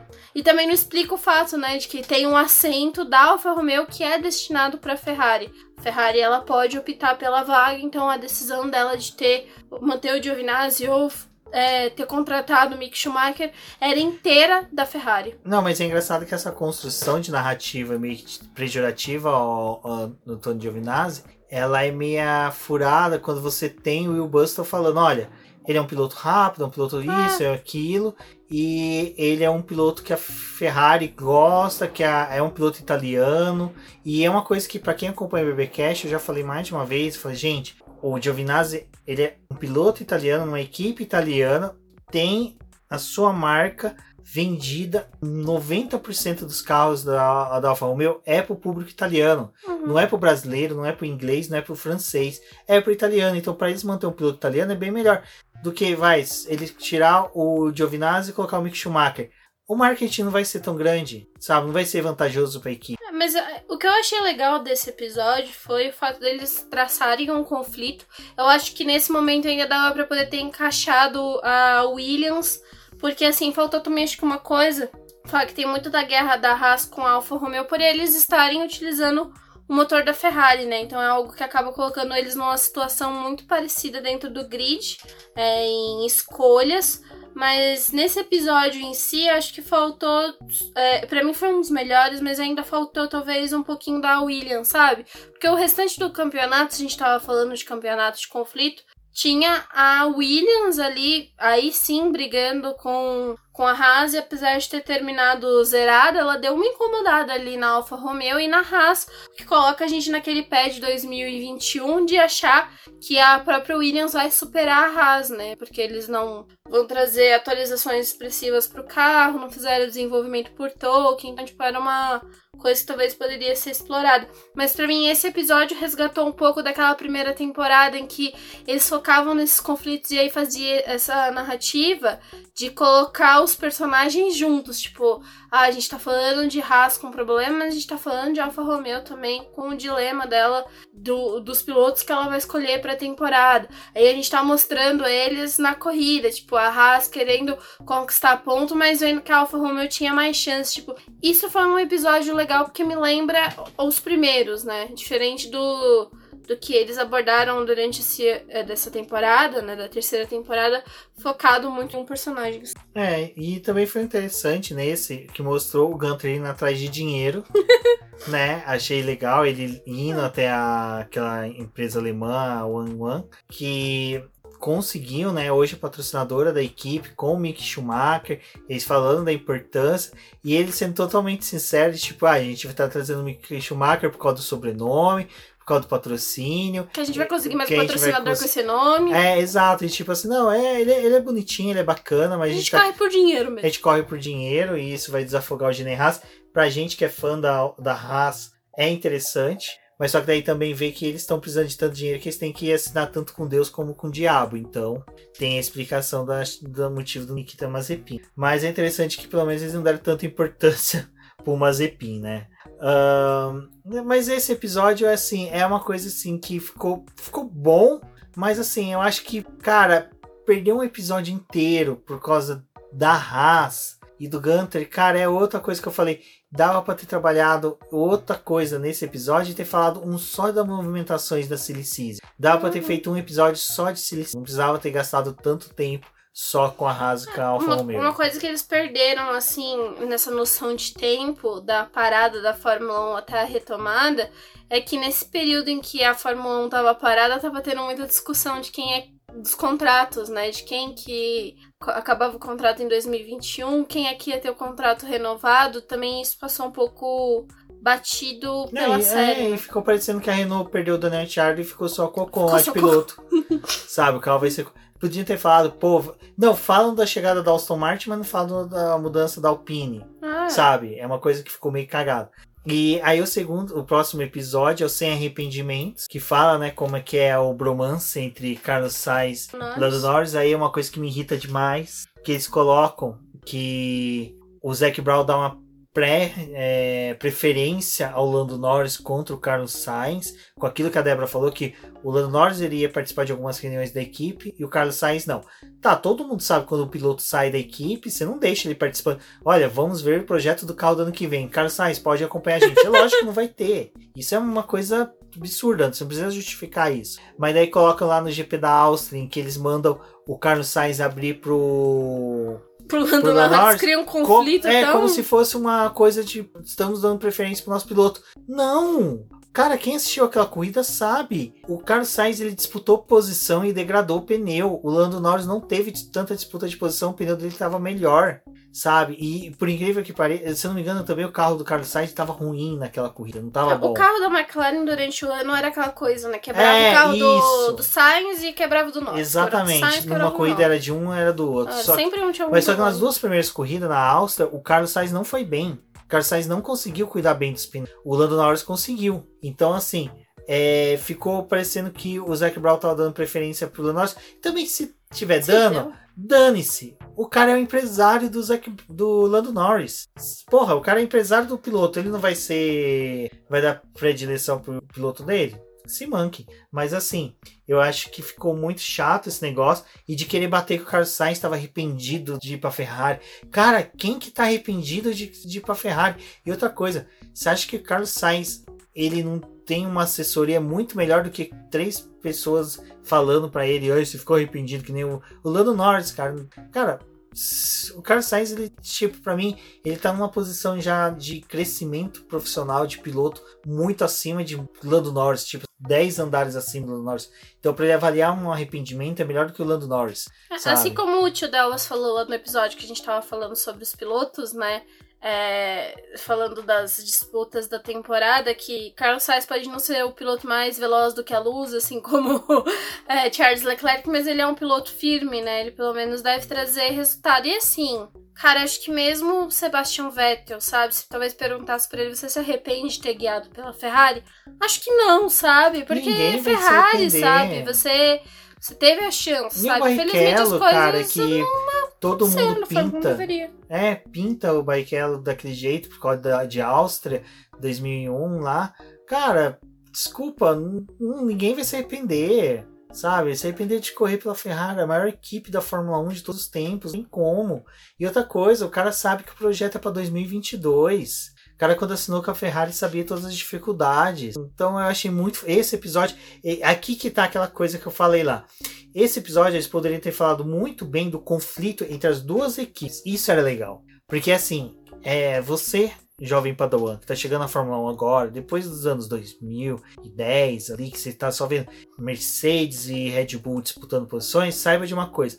A maior rivalidade do mundo da Fórmula 1 não é entre essas duas, e vai demorar muito para ser. A maior rivalidade é Ferrari e McLaren. Não tem como. E dava para ter trabalhado isso, de ter mostrado, pô, a Ferrari, a McLaren tá numa ascensão, a Ferrari tá numa queda, a Ferrari tá tendo problema de pilotos, a McLaren não.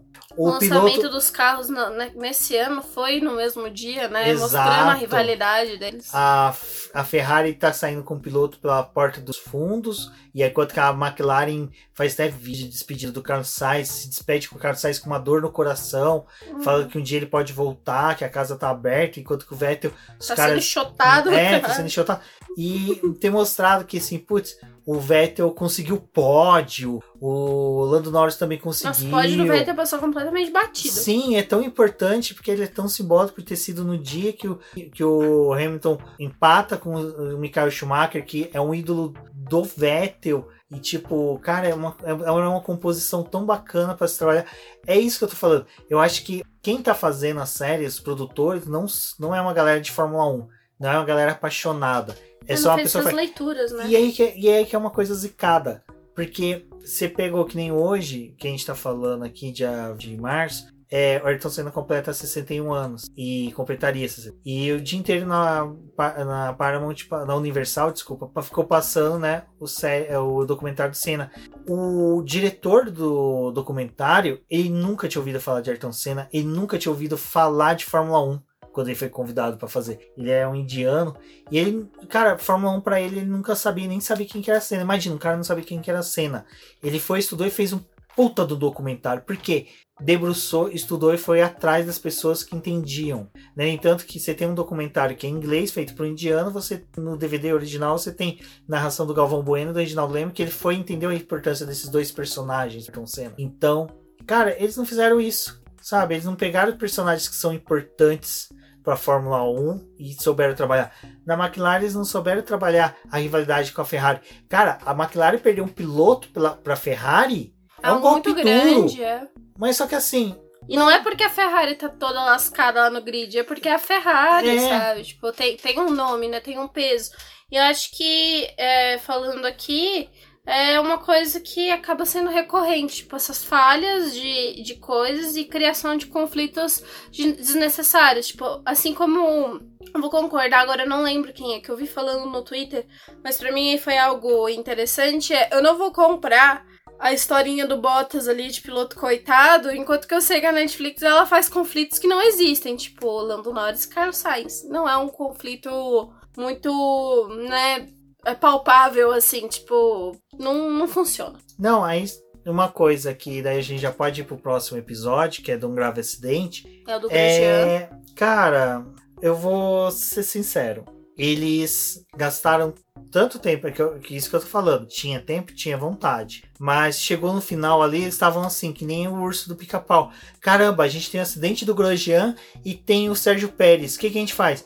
Ah, faz um episódio falando um grande acidente e coloca a história dos dois. Mano, faz dois episódios. Sabe? Podia ter feito dois mini episódios, tinha ficado bem bacana. E aí que tá. Por que, que não pegaram do grave acidente do, do Grosjean e em, em megar o episódio da escolha do Gunter, ter feito tudo junto? Uhum. Sabe? Ter mostrado o drama do cara. Pô, o cara tá desempregado, se queima, sabe? Mas a equipe ainda Não tem um conseguir carinho por ele. Terminar a Fórmula 1, tipo, a, a marca que ele tá deixando na Fórmula 1 é do acidente deles. E aí que tá aquela coisa que a Débora falou de da gente dar contexto histórico. De ter, cara, vocês teve colocado um piloto Fittipaldi, o Gran Fittipaldi. Dava pra ter trabalhado isso, sabe? Nem que fosse só, tipo, segundinhos. Só mas- mostra o Pérez ultrapassando o Fittipaldi. É, só tipo, ó, o próximo que você vai ultrapassar é o Fittipaldi. Só isso. Quem é Fittipaldi? Então, aí que ficou isso que eu falei. Dava pra ter trabalhado. Nesse da escolha do Gunter, dava pra ter feito da escolha do Gunter ao grave acidente. Esse ter poderia pegado- ser 50 minutos fácil. E dava pra ter feito 50 minutos. E aí que tá, você tem todo esse mercado movimentado por causa do acidente, por causa disso, por causa daquilo. Quem vai, E aí- volta. O do Pérez, dava pra ter feito o episódio inteirinho do Pérez falando desde o surgimento do carro da Aston Martin, quer dizer, da, da Racing Point, até a vitória dele. Olha que, olha que você fechava um arco certinho do lançamento do carro, o cara ter feito uma puta pré- pré-temporada, pegado Covid, voltado, sabe? Era uma jornada. Perdeu duas Não, corridas. era uma jornada do Ural. Do, do, do Ural. Ai, meu. Deus, é que eu tô com a bunda do, do Bottas na cabeça. Mas é- era uma jornada do herói muito foda. Sabe, pô, o cara veio pra. Ficou, A permaneceu. na- temporada mais expressiva dele dentro da Fórmula 1. dentro É, com dois GPs a menos, com um abandono, como ele foi aguerrido, como ele buscou. É o único piloto latino no grid. Tipo, que até uma dificuldade também pro, pros mexicanos. Então, vocês veem que dava pra ter feito dois episódios aí, com mais espaço, com todas as histórias muito bem inseridas. Porque, eu vou ser sincero, pra quem maratona, é, entende que você vai falar com isso mais à frente, ou que você Uhum. falou no mesmo dia. Mas pra quem assiste Sparso, acho que deve ficar muito ruim. Porque você assiste e fala, mano, mas peraí, isso daí não, não tá certo. E a vitória do. Sabe? E aí tem o acidente. A, a parte do acidente, do- mas assim, de todos, eu concordo, é o- é o melhor episódio. É o melhor episódio ever. De toda, toda dessa, ter, décima terceira, não, tô muito à frente. Da terceira temporada da Survivor é o melhor episódio. O lance do Grosjean, né, Débora, é muito foda. É, acho que o do Grosjean, assim, é, eu não sei o quanto que eu fiquei emocionada. Fiquei emocionada, mas eu acho que já tinha algumas coisas que eu tava na cabeça que, conforme foi desenrolando, tipo, eu via muito documento da FIA na minha cabeça, tipo, relatando as coisas pelo documento da FIA. Sei que isso não deve ter acontecido, mas é, é uma leitura que eu tive depois dessa corrida de ver ela pelo que foi relatado. né? E eles. é, um dos recursos que eu achei mais interessante é que assim como eles dão aquela pausa, né? De ai, vai ter a largada, 20 segundos, aí 10 segundos pra largada, e aí, tipo, vai, vai- Eles vão tentando passar essa sensação de tempo, né? De que os segundos na Fórmula 1 para os pilotos dura uma eternidade, né? A, a forma como eles acabam vendo o tempo, tem muito relativo, é, é diferente. Mas é, eles acabam gastando ali um tempo para poder mostrar do acidente do, do Grosjean. E aí eles começam a focar ali nos box, mostrar as reações do, do pessoal. E aí depois que é, o Grosjean também começa a relatar né, o que, que ele viveu. E assim, volta a ser agonizante. Tem imagens ali da FON que não, não tinham acho que sido mostradas, É né? aquela câmera que fica bem no É, a câmera que ela tá carro. focada na largada e ela vira, assim, tipo, ela corta e mostra o acidente, né? Aquela, aquilo ali no dia que teve o acidente não teve, tipo, mostra e corta. Ela simplesmente ela foi cortada e não, vo- Não. volta. E né, essa pro- câmera focada no carro não teve, não ah, tinha. não, não tinha. Você não tinha, tinha câmera. duas câmeras, uma que mostrava A frente, a frente frente da e da atrás, mas uma que mostrava certinho o cockpit do carro em chamas, não tinha. E isso era, era agonizante, porque eles, não, eles mostravam um trechinho, aí mostravam várias coisas acontecendo, sabe? Aquilo ali. de E aquilo novo. ali, aí voltava para aquele. pa- é- Era muito uma cena Tarantino, né? Uhum. Foi tipo o Strudel lá do Bastardos em Glória. Foca no Strudel, foca na Shoshana, foca no Strudel, foca no Hanslanda, sabe? É a cena do copo de leite, foca no copo de leite, foca no cachimbo, Hanslanda, o francês lá. Então, isso foi muito, muito bem trabalhado. Esse Uhum. episódio, assim, vale muito, vale ouro. Mas aí é aquela coisa. Fazia dentro da narrativa da Haas e deixava o do Sérgio Pérez Só pra ele. só pra ele. Porque ficou assim, cara, a gente fez o do. Cara, mas esqueci de falar do Sérgio Pérez. Coloca aí, que vai ser a mesma coisa que eu vou falar depois no próximo episódio. É, porque a gente teve o da Ferrari ali com algumas coisas já da corrida de Monza, depois eles retomam pro Gasly em Monza também, né, de novo. E aí, sei lá, acho que talvez algumas narrativas poderiam ter casado, ou pelo menos estarem mais próximas na distribuição que, que foi feita. Mas acho que o do Grosjean ficou bem interessante, porque aí traz o depoimento do Gunter falando, né, o que, que aconteceu. Ele tendo a reação do Grosjean contando o acidente para ele, né, dele ter ficado preso com o pé. É, o Grosjean falando que ao sair do. Ele tentou sair do carro e não conseguia porque ele tava realmente preso, aí ele percebe que aquilo ali era fogo. Aquela. Essa entrevista que ele que tem ali da Netflix, ele falando, aquilo ali já tinha saído em um relato escrito que também é muito emocionante. Tipo, você lê o que o cara contou, né? O que, que ele vivenciou. E aí eles trazem a esposa dele pelo pelo trailer eu achava que ela ia aparecer mais, que ela ia falar mais, mas foi uma coisa é, menor, assim. Mas ela mostra, né, a importância dele como família, como uma pessoa que ela gosta, né? Como ela não queria ver o cara morrer ali. Ela fala, né, que passou mais de dois minutos até ela entender que ele não tinha morrido, né? Que, que ele tava, de certa forma, bem, né? Mas teve a ação ali dos médicos. Eu acho que assim, é o episódio que tava todo mundo in interessado em ver pelo Grosjean. Acho que é difícil de você falar de um acidente e não mostrar cenas do acidente, principalmente do Grosjean, que, cara, um acidente com fogo. Acho que foi uma coisa que foi até interessante eles terem batido na tecla. É que acidentes com fogo na Fórmula 1 não são tão comuns, acidentes daquela forma ali. É, hoje a Fórmula 1 tem uma tecnologia muito grande para não é, passar por isso. Mas aconteceu, né? E aí depois aquela coisa, tipo, ai, todo mundo vai ter que entrar no carro de novo e vai ter uma corrida. Ali eu acho que fez sentido mostrar o que foi a corrida que teve naquele fim de semana, tipo, que eles continuaram correndo. Mas, não sei, os outros episódios às vezes focavam tanto em uma corrida só que não fazia muito sentido, sendo que a gente teve 17 no campeonato que fizeram a construção de, de algumas outras histórias. É, e essa questão do, do Pérez inserida ali, eu achei tão jogado, tão maltratado a história dele. Quiseram dar um valor que eu acho que ter ficado inserido dentro do episódio do Grosjean. E a história do Pérez, acho que também foi uma coisa que o Rumes falou, né? Ficou meio jogado ali, porque também a história do Pérez faz parte do protesto da, da Renault contra a Racing Point, tipo, do negócio da equipe em si ter perdido 15 pontos, né? Apesar dos pilotos não terem sido afetados, a equipe foi. Assim, o, o Pérez parece que foi aquilo, né? A gente precisa botar mais uma coisa aqui para poder é, completar esse episódio.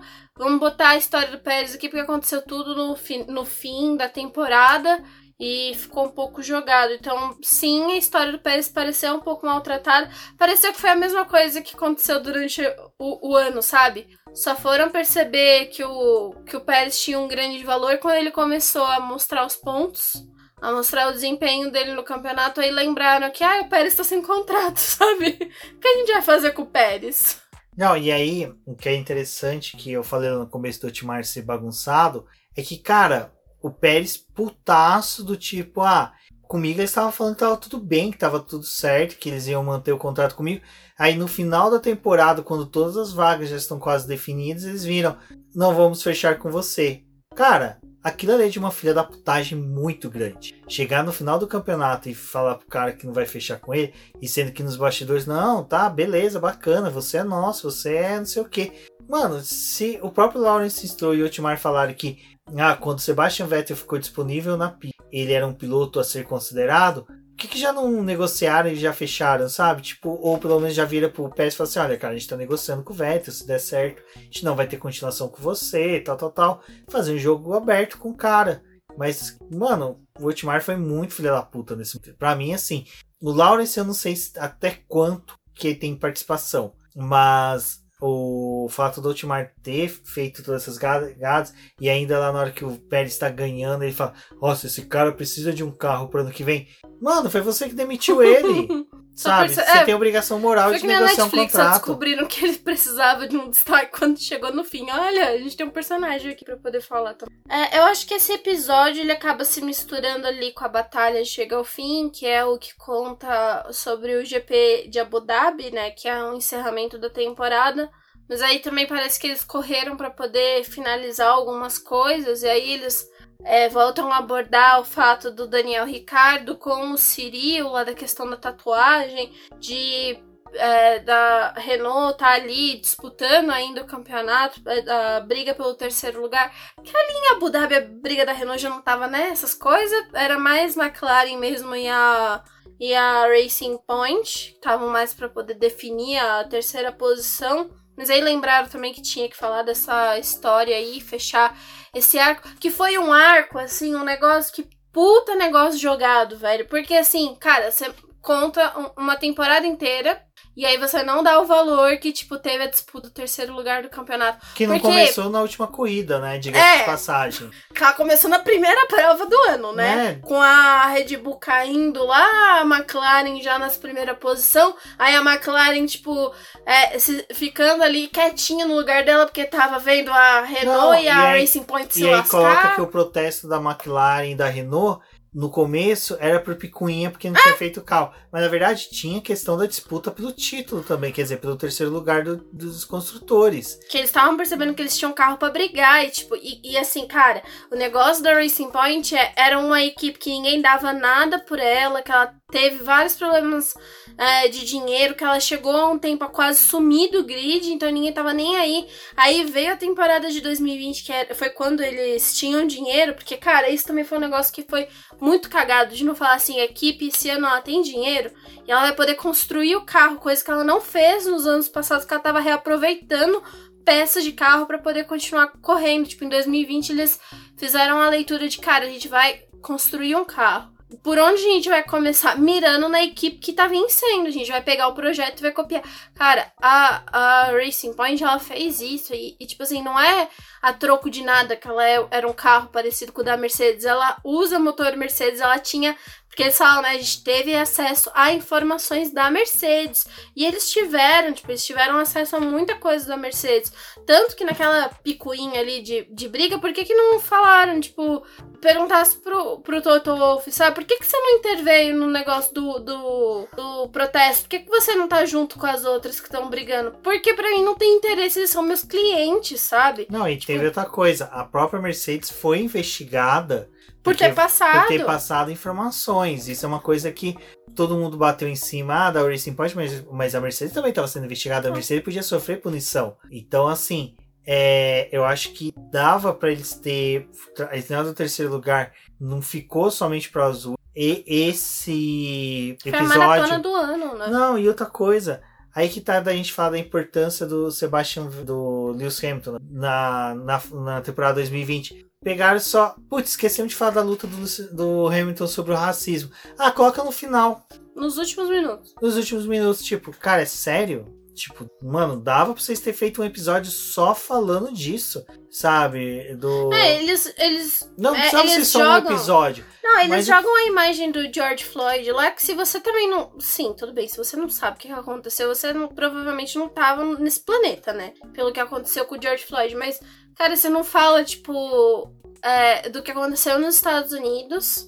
E aí, tipo, da repercussão que teve no mundo. E aí, todos os países começaram a se questionar, tipo, sobre a gente não dar importância para os negros.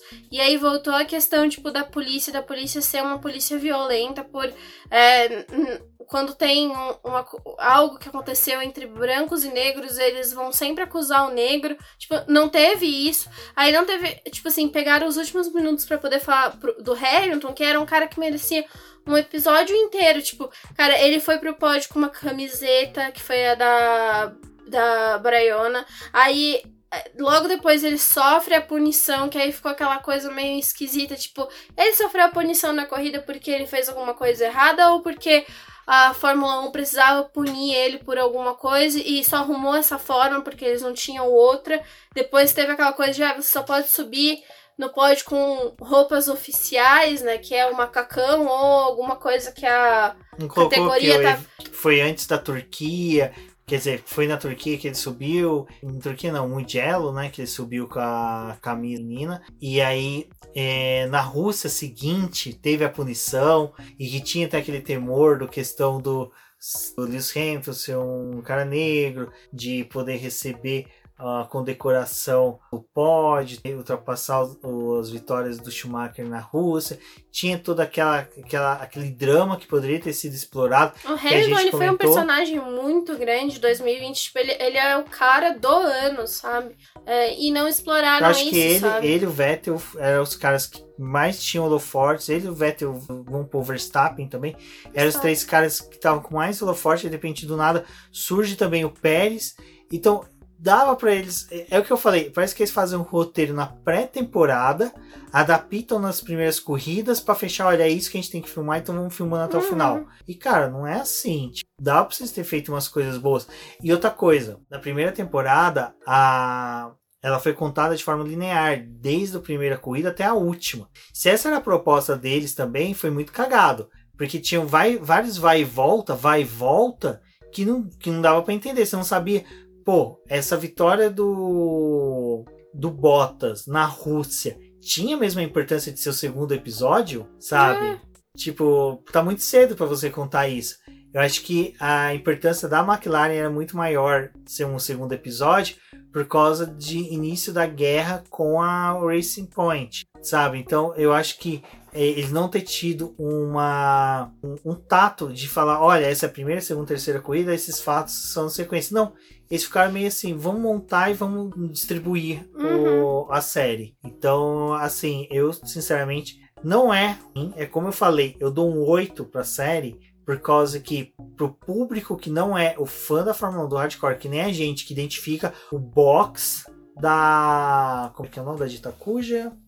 Box de Silverstone, numa imagem que estão falando da Áustria, sabe? Uma coisa que aconteceu numa corrida em outra. Uh, essas coisas, é, ela, ela, atende bem, ela atende as, as expectativas desse público. Mas para nós, que, cara, que consome podcast, que consome vídeo, que consome é, publicações, que vai atrás, que todo dia tá procurando saber entender as coisas, que lê, relê, lê tudo, fica até tarde tipo, aguardando uma punição, entender por que aquele piloto foi punido, cara, sabe, não, não é legal. Uh, que nem Monza, cara, a punição do Lewis Hamilton, cara, ficou tão, tipo, aquela revolta dele e tal, ficou tão, tá, bacana. E aí, o Stroll, querendo mostrar que o Stroll foi falho, Sendo que o momento para mim que o Stroll foi mais falho na temporada foi no GP de Monza, não trabalharam isso. Então, para mim, realmente, como eu falei, vale 8, seria 10 se pelo menos eles, tivessem, se eles soubessem distribuir o que eles queriam falar. Eu nem vou entrar no mérito das coisas que eles não falaram, assim, vou pôr assim, que nem tocaram no assunto, que nem uhum. foi a venda da Williams, essas coisas, é tipo o Binotto ter ficado com a corda no pescoço em determinados momentos, ter ido para a fábrica, mas eu acho que o pelo que eles propuseram a falar, dá para ter trabalhado melhor e ter utilizado melhor o tempo que eles tinham à disposição. Cara, eu não quero ficar vendo pit stop, sabe? Eu não quero ficar vendo é, checa a rádio, checa a rádio, checa a rádio. Cara, eu nem quero não, saber a, disso. Até o, o fato ali do Russell ter corrido né, no GP de Sakir Tipo, a corrida dele só mostra ali, aí a.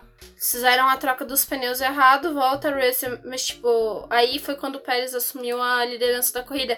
Mas, cara, aquilo ali também foi, tipo. É, a gente está falando sobre Mercedes, né? Tipo, chegou a mencionar a Mercedes, tipo, cara, a Mercedes é um reloginho. Tipo, quando ela erra, ela erra mesmo. Eles pisaram na bola feio ali nisso aqui. Tipo, senão Cara, era mais uma corrida da Mercedes vencendo, sabe? Tipo, teria a história do Pérez. Enfim, eu acho que assim, foi uma temporada interessante, foi boa em, em algumas coisas que eles trouxeram, mas aquela coisa, né? Acaba devendo em alguns pontos a sensação de que tinham outras coisas que poderiam ter sido mais exploradas ou utilizadas de uma narrativa diferente para poder mencionar elas e não ter só jogado. É uma daquelas coisas que, assim, em algumas corridas é, eles deixaram algumas res umas respostas, né? Umas coisas meio de fora. Tipo, o pódio do Vettel foi uma coisa que eles não falaram. Ali no próprio episódio que eles estavam falando sobre o Daniel Ricardo, poderia ter falado dos pódios que o Daniel Ricardo trouxe pro time. Não era uma coisa que você precisava deixar pra última temporada. A gente não tá falando de uma série de, de de é, fictícia, que as coisas não aconteceram. Cara, quem assistiu já sabe do resultado da corrida ou já sabe do resultado do campeonato. Tipo, são poucas pessoas que estão abrindo a Netflix e clicando ali e assistindo por curiosidade. Apesar de a gente saber de ter relatos de algumas pessoas que chegaram a acompanhar a Fórmula 1 nesses últimos anos pela Netflix, eu não sei se é uma parcela tão grande, sabe? Que não sabe absolutamente nada sobre Fórmula 1, foi lá e clicou e deu view pra pra Netflix para poder saber sobre o que é aquela série. Então, teoricamente, a gente já sabe a resposta. Tipo, não precisa fazer um suspense que não sabemos se Daniel Ricardo vai pro pódio, porque ele foi, sabe? Ele foi, a gente teve outras coisas. Então, enfim. Acho que é, que é isso, né? De, de críticas e coisas que parece que eles acertaram ou erraram. É, ficou devendo, sim. É, nem vou falar de questão de expectativa muito alta, porque tudo bem, a gente fez um episódio de duas horas lá de expectativa falando de coisas que poderiam ter ou é, deveriam ser mais exploradas. E a gente sabia que isso não ia ser atendido, porque, enfim, o próprio trailer já dava a entender um pouco quem eram os. O meu gato tá um pouco revoltado. Quem eram os personagens da, da temporada.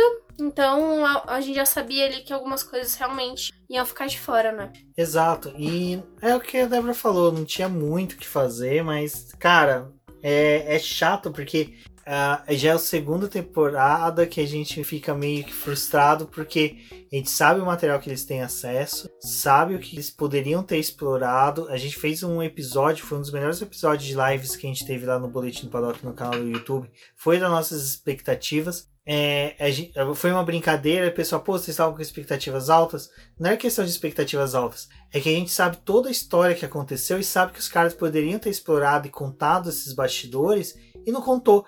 E eu vou ser sincero, esse é a temporada que teve menos bastidores. Uhum. Foi muita coisa que a gente já sabia, que a gente já tinha visto. Eu acho que só o que foi da hora. O, o Pérez jogando merda no ventilador o Vettel ligando foda-se. O resto foi mais do mesmo. Uhum. Não teve nada de novo, nada de surpreendente. Então, é, eu acho que uma coisa que eu gostei bastante foi só o Christian Horner fazendo aquela ligação pro Pérez falando que ele tava na equipe. Pode ter sido brincadeira, pode ter sido fake, não sei. Só sei que eu foi gostei legal, demais. Achei bastante legal. A, a, gente queria a, liga, a ligação que faltou, né? A ligação do Binotto dando a demissão. O Vettel que você não tá na equipe mais, meu querido. Então, gente, é isso. Agradeço a todos que ouviram o BBcast até aqui. Estávamos com saudade de gravar podcast. Exato, e dessa vez a gente gravou o BBcast da forma raiz, direto no celular. Agora vou lá, vou editar no Audacity, subir bonitinho. Então não se esqueça de curtir. Uh, curtir não, porque não é vídeo, né? Mas vamos lá. Mas avaliar o nosso podcast Exatamente. nos agregadores que vocês escutam, onde. Compartilhar. For possível compartilhar, marcar a gente se você tá escutando em rede social pra gente saber quem são vocês, quem são os nossos ouvintes. E considere se tornar um apoiador do boletim. Então é isso, pessoal. Agradeço a todos, um forte abraço e até a próxima. Eu sou a Débora Almeida, no Twitter como The Flowers. Acompanhe, acompanhe o boletim do Paddock nas suas redes sociais e até a próxima.